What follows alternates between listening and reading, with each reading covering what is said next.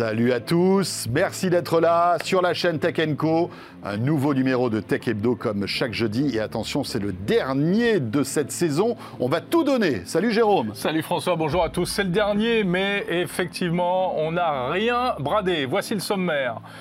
On va d'abord s'intéresser à l'actu de la semaine. C'est ce smartphone. Il s'appelle le Rien, ou plus exactement le Nothing Phone. Et son co, le cofondateur de Nothing est notre invité. Et puis Jérôme, on va parler euh, eh bien, de diversité, de parité dans la tech. Tu sais qu'on est loin hein, d'arriver à 50% d'hommes et 50% de femmes. On découvrira cette association Emma tout à l'heure. Margot Duchesne viendra nous présenter sa sélection euh, d'applis mobiles. Elle nous a évidemment dégoté des applis pour l'été. On parlera hébergement, on parlera air d'autoroute et on parlera randonnée aussi. Voilà, et euh, bien évidemment, bienvenue à vous toutes et à vous tous. C'est parti pour ce Tech Hebdo sur la chaîne Tech Co.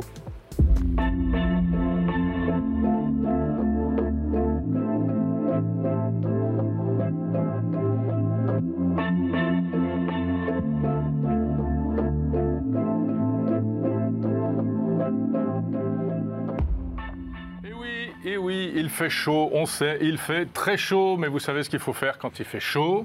Il faut regarder Tech Et voilà. Exactement. Euh, en tous les cas, bonnes vacances encore une fois à vous toutes et à vous tous. Profitez-en bien pour ce dernier Tech Hebdo. Euh, je vous rappelle aussi que vous pouvez nous retrouver bien sûr sur euh, les box opérateurs, mais aussi sur YouTube. Jérôme, on attaque tout de suite avec l'actu de cette semaine. Allez, c'est parti.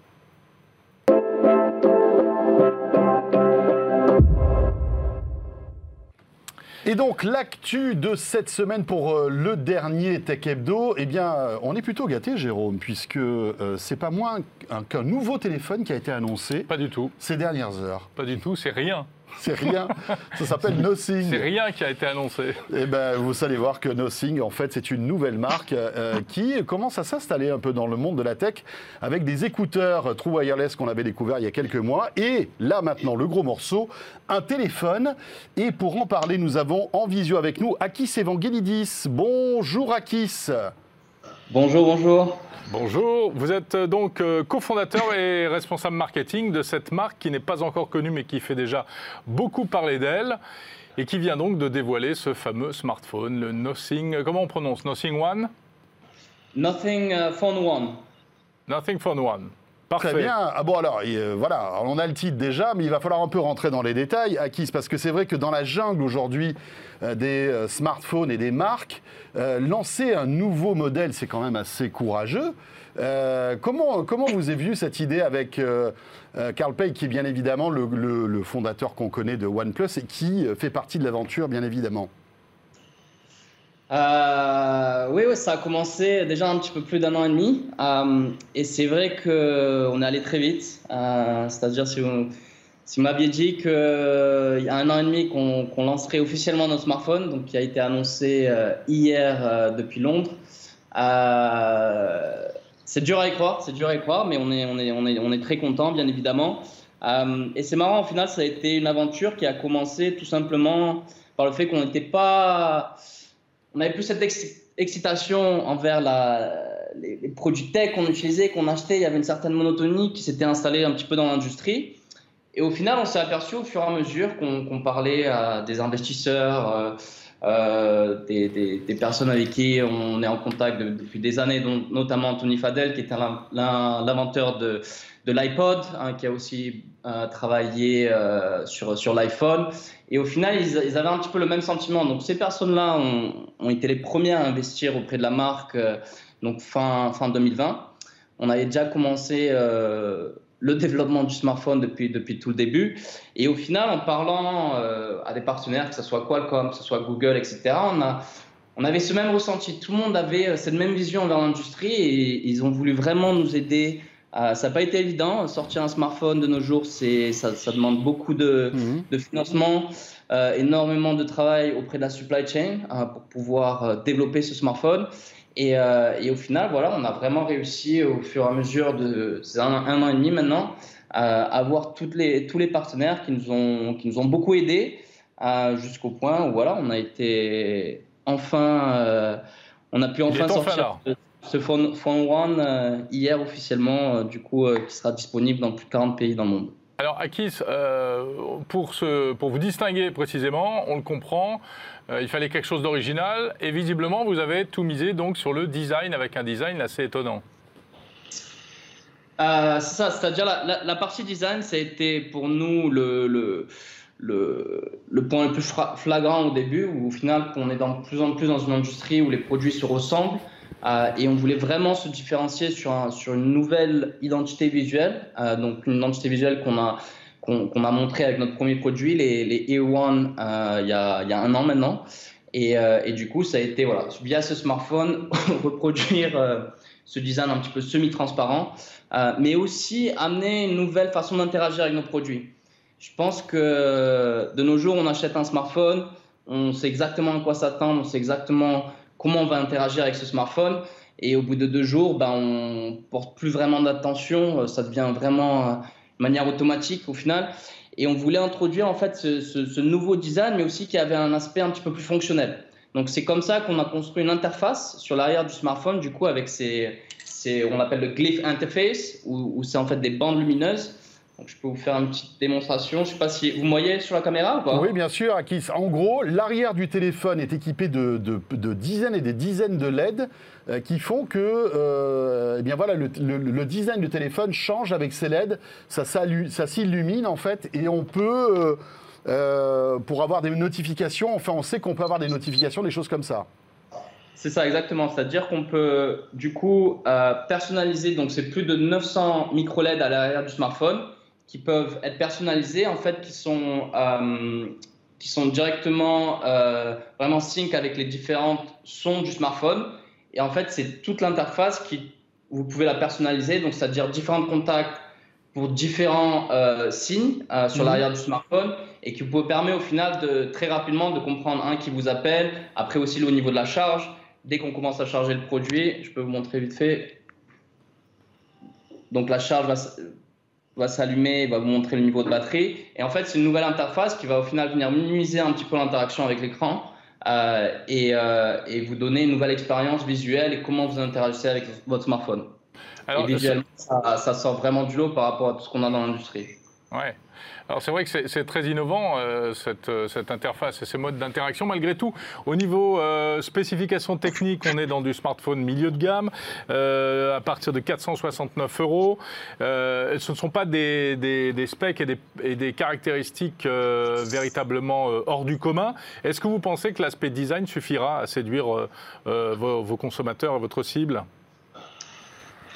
Ça ça a marché avec le premier produit. Au final, on avait, avec les écouteurs, on avait un produit qui allait vraiment se différencier sur l'aspect design. Euh, en tant que, en termes de fonctionnalité, on se concentre vraiment sur les fonctionnalités clés d'un point de vue expérience. Euh, on va pas aller chercher un petit peu. Il y a aussi cette course au final au, au, mégapixels, au module caméra, etc., qui des fois vraiment n'ajoute pas forcément de, valeur ajoutée à l'utilisateur. Donc c'est vraiment en fait se concentrer sur les points clés.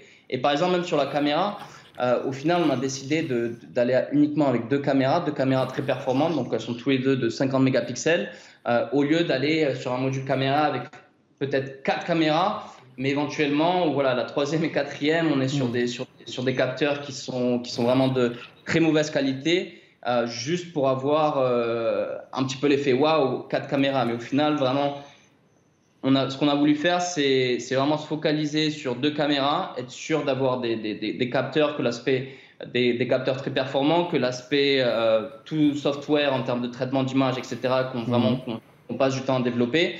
Et en termes d'écran également, on est sur un écran de 120 Hz, euh, OLED, euh, donc un, pareil, un écran qui est qui est pas vraiment du milieu de gamme. Là, on est plus sur du haut de gamme au niveau de l'écran. Et au final, tout le, tout le, tout, tout le produit a été vraiment confectionné ou de manière à ce que, d'un point de vue utilisateur, on reste quand même sur, sur, hmm. sur une expérience euh, très fluide, très performante sur les, sur, en termes de batterie, en termes de, de caméra, en termes d'écran, euh, sans forcément aller chercher un petit peu les fonctionnalités qui vont venir rajouter des prix, euh, qui vont venir rajouter des coûts au produit et du coup augmenter les prix et qui n'ont pas forcément de valeur ajoutée réelle à l'utilisateur. Merci beaucoup Akis. Voilà, ben, on souhaite bonne chance à cette, euh, cette nouvelle marque de smartphone Nothing disponible euh, eh bien voilà, depuis euh, quelques heures dans le commerce. Merci beaucoup Akis. Et Merci bonne chance pour la suite. Euh, dans l'actualité, Jérôme, alors euh, on parlait de design. Euh, bah tiens, il y a l'un des pas du design qui, euh, visiblement, s'éloigne encore un peu plus d'Apple. Oui, c'est Johnny Ive, Jonathan Ive, qui était le designer historique d'Apple. hein, L'iPod, l'iPhone, l'iMac, c'était lui. Il avait été embauché chez Apple en 92. Il avait déjà, il avait démissionné en fait. Il était parti en 2019, mais il avait gardé des liens en tant que sous-traitant extérieur. Et là, eh Et bien, surtout, il était parti du côté de Londres, en fait. ah oui, il était rentré chez lui puisqu'il Oui. est britannique. Mm. hein. Euh, mais il y avait quand même encore un contrat avec, avec Apple. Et euh, selon un article du New York Times, eh bien, euh, ce contrat est terminé. Et Johnny Ive ne travaillera plus du tout chez Apple. Apparemment, il y avait quand même un peu de tension avec, avec Tim Cook, qui n'avait pas exactement la même philosophie. Johnny Ive, on le rappelle, Mhm. c'est l'adepte du minimalisme maximal. hein. C'est lui qui enlèverait bien toutes les prises sur tous les appareils s'il pouvait. Tim Cook n'était pas forcément d'accord. La question maintenant, c'est de savoir si euh, il ira éventuellement bosser et travailler pour d'autres marques. Et Ouais, ça, ce serait ça- un, ça petit coup de tonnerre dans l'industrie. hein. Ouais, bien sûr. Euh, et puis il faut savoir que voilà, Jonathan Ive était très proche de Steve Jobs, hein, encore hein, une personnalité qui était euh, proche de Steve Jobs, qui s'éloigne petit à petit de, de la galaxie Apple, ce qui est tout à fait normal. hein. Cela dit, c'est la vie. Dans l'actualité aussi, Jérôme, toujours dans les smartphones, c'est Samsung qui s'est fait épingler ces derniers jours. Oui, alors il n'est pas le seul, mais c'est vrai que c'est à propos du Galaxy Note 10 Plus. Samsung s'est fait épingler par l'ANFR, l'Agence nationale des Françaises, pour une histoire de DAS. Le DAS, vous connaissez, c'est le débit d'absorption spécifique. Autrement dit, ce sont les ondes qu'émet votre téléphone jusqu'à une certaine limite. Il n'y a aucun risque pour la santé, ça n'embête personne, on le sait. Et de temps en temps, voilà, il y a des petits, euh, il y a des petites euh, choses qui sont mal réglées. Et donc le Samsung Galaxy Note 10 Plus, mais également le iSense Infinity H30 ainsi que le smartphone GX 290 de la marque Giga7, on est obligé de tous les citer parce que ça concerne que des modèles spécifiques, euh, se sont tous fait retoquer parce qu'ils étaient un petit peu au-dessus de la limite légale. Mhm. Et dans ce cas-là, François, tu sais ce qu'on fait? Bah, Soit ils retirent le produit, soit ils font une mise à jour si le problème peut être réglé par mise à jour. Et a priori, c'est ce qui a été fait. Mais si vous possédez l'un de ces appareils, vérifiez bien que la mise à jour a été faite parce que ça garantit que le DAS va redevenir, va revenir à une, euh, un niveau euh, bah, dans les normes, en fait. Voilà. À noter qu'il est très très rare que Samsung, Samsung se fasse épingler par euh, l'ANFR en général. Ils sont toujours dans les clous. Hein. Euh, et bien voilà. Mais en tout cas, tout a été très vite réparé. Et il faut savoir que l'ANFR a la possibilité de retirer le téléphone du commerce Ouais, bien sûr. si euh, les constructeurs ne se plient pas à ces exigences, ce qui est tout à fait normal, puisque là, on parle de, de, de- de sujets Bah, santé liés publique. à la voilà, Ouais. sanitaire en quelque sorte. Mm.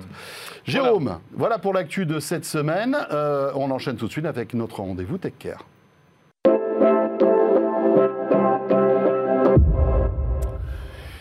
Et oui, François, tu le sais, dans la tech, on a un problème. Oui. Il n'y a que des mecs, Ben, oui, en tout cas, il n'y a pas assez de filles. une immense majorité de, de- c'est vrai, de, Mm.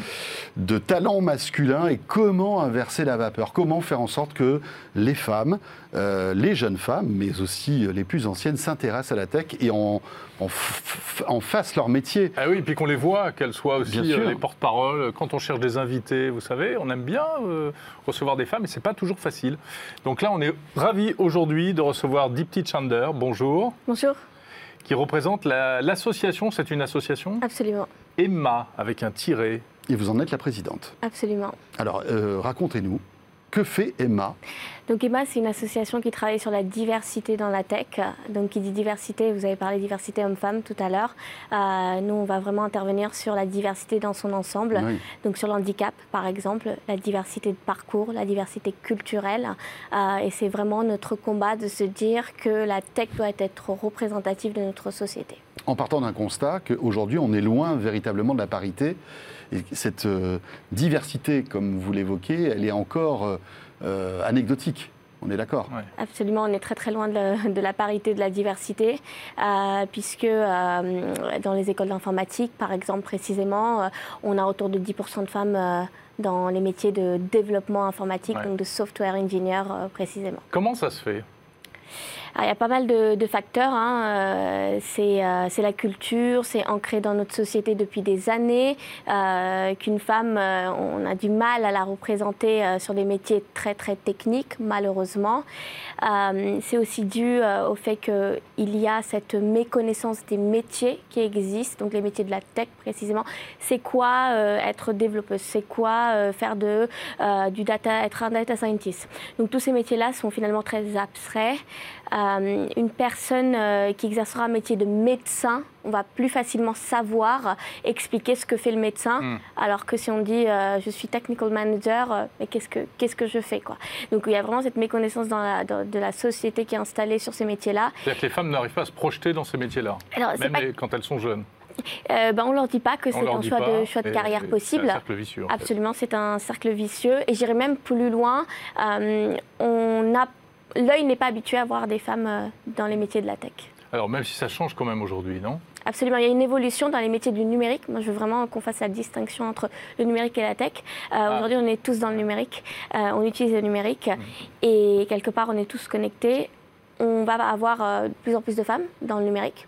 Par contre, euh, c'est difficile depuis le numérique euh, de les ramener vers la tech. Donc quand moi je parle de tech, je parle vraiment de la création de ces produits qu'on utilise au quotidien. Les ingénieurs. Absolument, les ingénieurs. la tendance inverse ne se fait pas, ne se fait pas énormément. Donc c'est pour ça que nous, à travers Emma, on va vraiment aller dans le dur de, de, la tech. Alors vous, vous avez cité ce chiffre tout à l'heure de 10% à peu près des femmes dans cet univers tech. Est-ce que ce chiffre progresse? euh, depuis ces dernières années ou est-ce qu'il stagne? Alors, euh, j'ai une mauvaise nouvelle, il ne progresse pas, euh, au contraire, ça réduit. je vais prendre mon cas, j'ai fait une école qui s'appelle Epitech.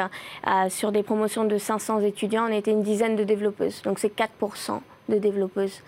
Euh, c'est pas que le cas dans... et ce chiffre n'évolue pas euh, favorablement? Non, pas favorablement. Malgré tous les efforts qui sont faits. Malgré hein, tous, les, tous, les, efforts. Alors, euh, il y a les efforts euh, qui, qui, sont déjà en place. Il faut aller beaucoup plus loin. Il faut que ça devienne un sujet business avant tout et pas qu'un sujet de société. Puisque ça impacte aussi l'économie de, de, des entreprises, l'économie d'un pays quelconque qui soit. Puis oui, je disais, c'est un cercle vicieux. En fait, une jeune fille, elle n'a pas forcément envie de s'inscrire dans une école où elle sait qu'elle va se retrouver qu'avec des garçons. C'est pas euh, forcément le truc le plus attirant, quoi. L'ambiance étant différente, eh c'est vrai. Euh, c'est pour ça qu'il est important que l'environnement tech devienne de plus en plus inclusive. Et ça, ça passe euh, par un effort collectif. Ce c'est pas que les associations qui vont pouvoir le faire. Ça va être un combat qui va être combat privé, public, ensemble. Mais vous, que pouvez-vous faire et que faites-vous alors au sein de votre association? Donc à travers Emma, on a trois programmes. Moi, je vais vous en, en parler d'un particulier qui s'appelle Code at Home. Ce programme est un programme global qui impacte tous les pays, euh, tous les pays du monde. L'objectif de Code at Home, euh, c'est d'initier de manière gratuite en ligne euh, n'importe quel enfant et ado issu de, de la France, de l'Afrique, peu importe où il se situe, à la programmation. Et c'est pas du one shot parce que le one shot c'est pas suffisant. Il faut vraiment que le métier de l'informatique soit comprise de manière sur, la, sur le long durée. Et c'est pour ça qu'il y a des activités, ces ateliers de code ont lieu tout au long de l'année. Et donc à la fin, et c'est le constat qu'on a fait, s'il n'y a pas assez de diversité, c'est aussi dû au fait que les personnes issues de la diversité, que ce soit des, des femmes ou autres, n'estiment pas qu'elles ont les compétences pour aller vers ce métier. Donc à travers ces ateliers, elles vont comprendre le métier, elles vont comprendre c'est quoi de se coder, et puis ce sera tout simplement euh, quelque chose de naturel pour euh, se diriger vers les métiers, euh, les métiers de la tech. Et donc ce programme, il, a, il, se, il se relance en, septembre, qui a pour vocation de former un million d'enfants dans le monde. Après, j'essaie d'être un petit peu à rebrousse-poil, hein, dit petit ne m'en voulez pas, mais est-ce que parfois euh, on ne peut pas se rendre compte que les femmes ne sont pas intéressées par ce sujet Est-ce que c'est trop facile de se dire ça? Est-ce qu'il n'y a pas une sensibilité tech qui est peut-être plus masculine d'une manière générale que, que les femmes? Bah, Le problème, c'est qu'on leur dit depuis, leur... depuis qu'elles sont toutes petites. Quoi. Absolument. Euh, alors, nous, on a fait euh, pas mal de, sondages euh, dès le très jeune âge. Donc, quand je parle mhm. dès le très jeune âge, c'est dès l'âge de 8 ans, il n'y a pas de billets qui sont là sur la tech. Donc, si je donne un ordinateur à une fille ou un garçon, il va l'utiliser de la même manière. C'est à partir du lycée que les billets commencent à s'installer. Et sur l'intérêt donc de, votre question, est-ce que les hommes sont plus intéressés que les femmes mhm. Pas du tout. Beaucoup de statistiques le prouvent. Mm. C'est seulement comment est-ce qu'on représente ce métier et comment est-ce qu'on encourage cette population euh, qui, dès le départ, euh, euh, est minoritairement présente dans la tech. Mm. Très bien. Eh bien, écoutez, merci. On, voilà. En tout cas, votre association a le mérite d'exister. Vous avez besoin de quoi aujourd'hui? De sensibiliser encore plus de femmes? Vous cherchez des partenaires? Oui, absolument. Euh, on va aller toucher un maximum de personnes via le programme Mhm. euh, Code Atome, donc un million, comme je disais. Euh, on a besoin des entreprises qui, qui changent leur mindset. Euh, c'est très important de se dire qu'il faut qu'ils laissent la chance aussi à des jeunes talents qui ne sont pas issus de la tech, qui n'ont pas un background technique, mais quand même la chance d'aller vers ces métiers et de découvrir et de faire les premiers pas. Et bien sûr, soutenir des initiatives euh, comme Emma euh, à, à hauteur, euh, à, à l'échelle mondiale. Très bien. Dipti Chander, merci beaucoup. Merci, Merci à beaucoup. vous. Rappelons que vous êtes présidente donc, de cette- association Emma. Euh, Jérôme, on va terminer ce Tech Hebdo, le dernier de la saison, Eh oui. avec Margot qui nous rejoint, qui nous rejoint pour sa petite sélection d'applis.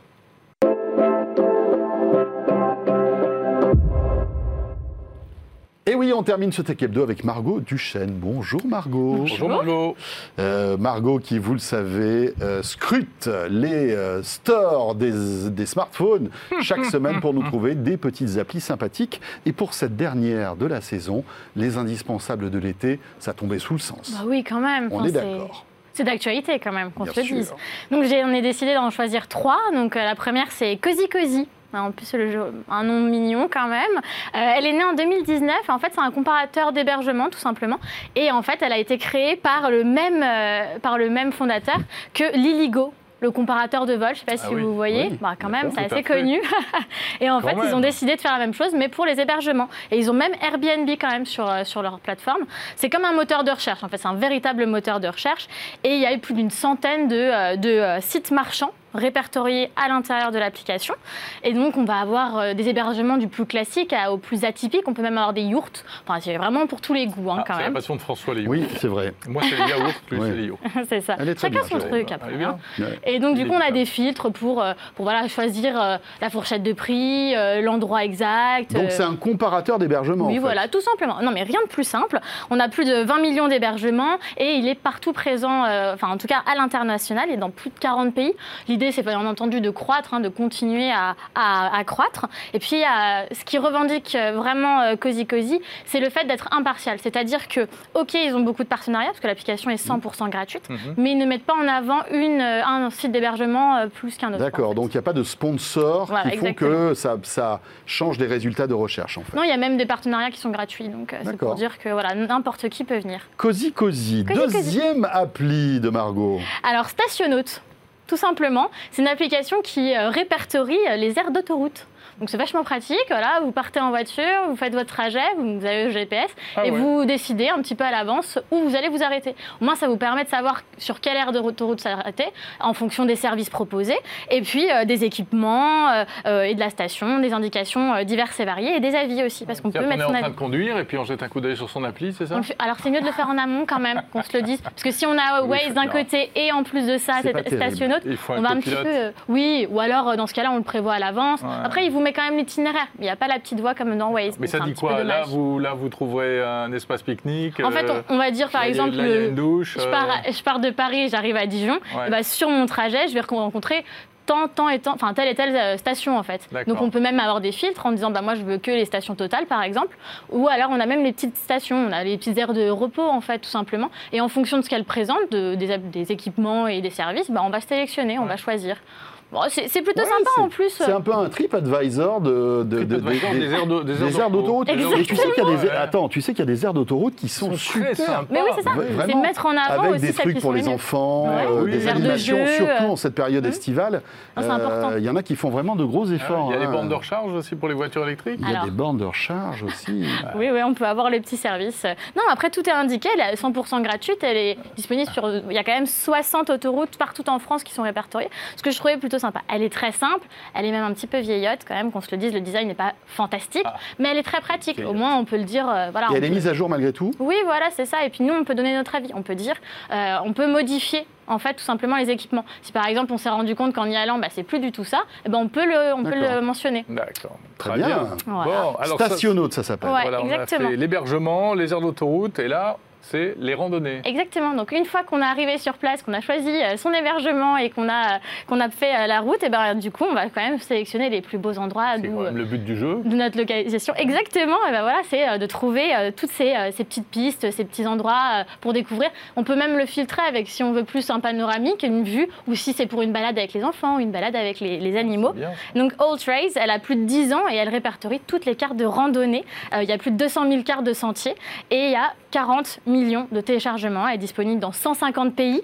Et puis on peut choisir euh, aussi sa randonnée ou son, petit parcours, son itinéraire en fonction euh, de critères bien définis et surtout du degré de difficulté. Voilà, donc je trouvais ça sympa si on, est, si on a vraiment envie de tout donner voilà, dans une heure de, de trek. enfin, voilà, au moins on peut choisir son niveau de difficulté, ce que je trouvais plutôt pas mal. Et All Trails, Trails, c'est en fait la course à pied ou la course à pied en tout cas dans la nature. Voilà, c'est comment euh, se Donc, pas ressourcer de vélo même là-dessus, en... hein. Pas de Si, vélo En y a fait, on peut choisir. On peut choisir si c'est une route Ah, à vélo, si on est plutôt. Ça euh.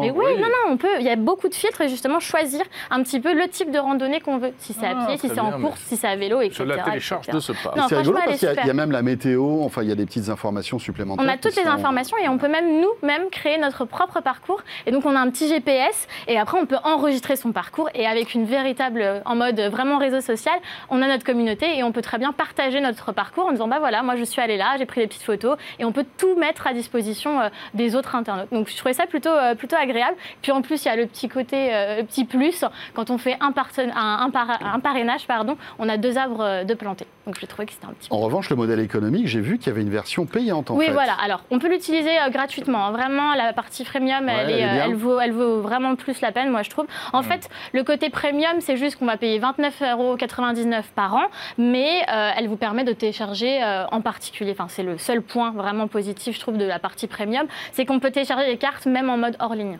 Voilà. Mais c'est pas, c'est pas nécessaire. Oui, c'est pas qu'aujourd'hui on a du indispensable. réseau à peu près partout. Oui, c'est ça. Et puis après, on peut prendre son, sa- son petit parcours en, Après, il faut encourager hein, ce genre d'appli. euh, c'est bien. Non, mais celle-ci, elle est bien. Et puis au moins, on peut trouver des beaux petits coins, des beaux endroits. En fait, Ouais, on peut faire du tourisme autrement aussi. Tiens, la forêt de Meudon.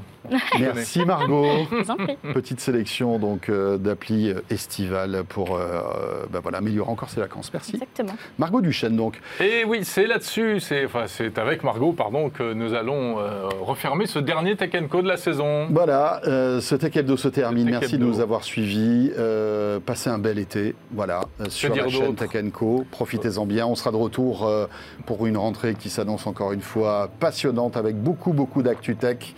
Euh, bonnes vacances à toutes et à tous. Bel été et à très vite. Salut à tous, bye bye.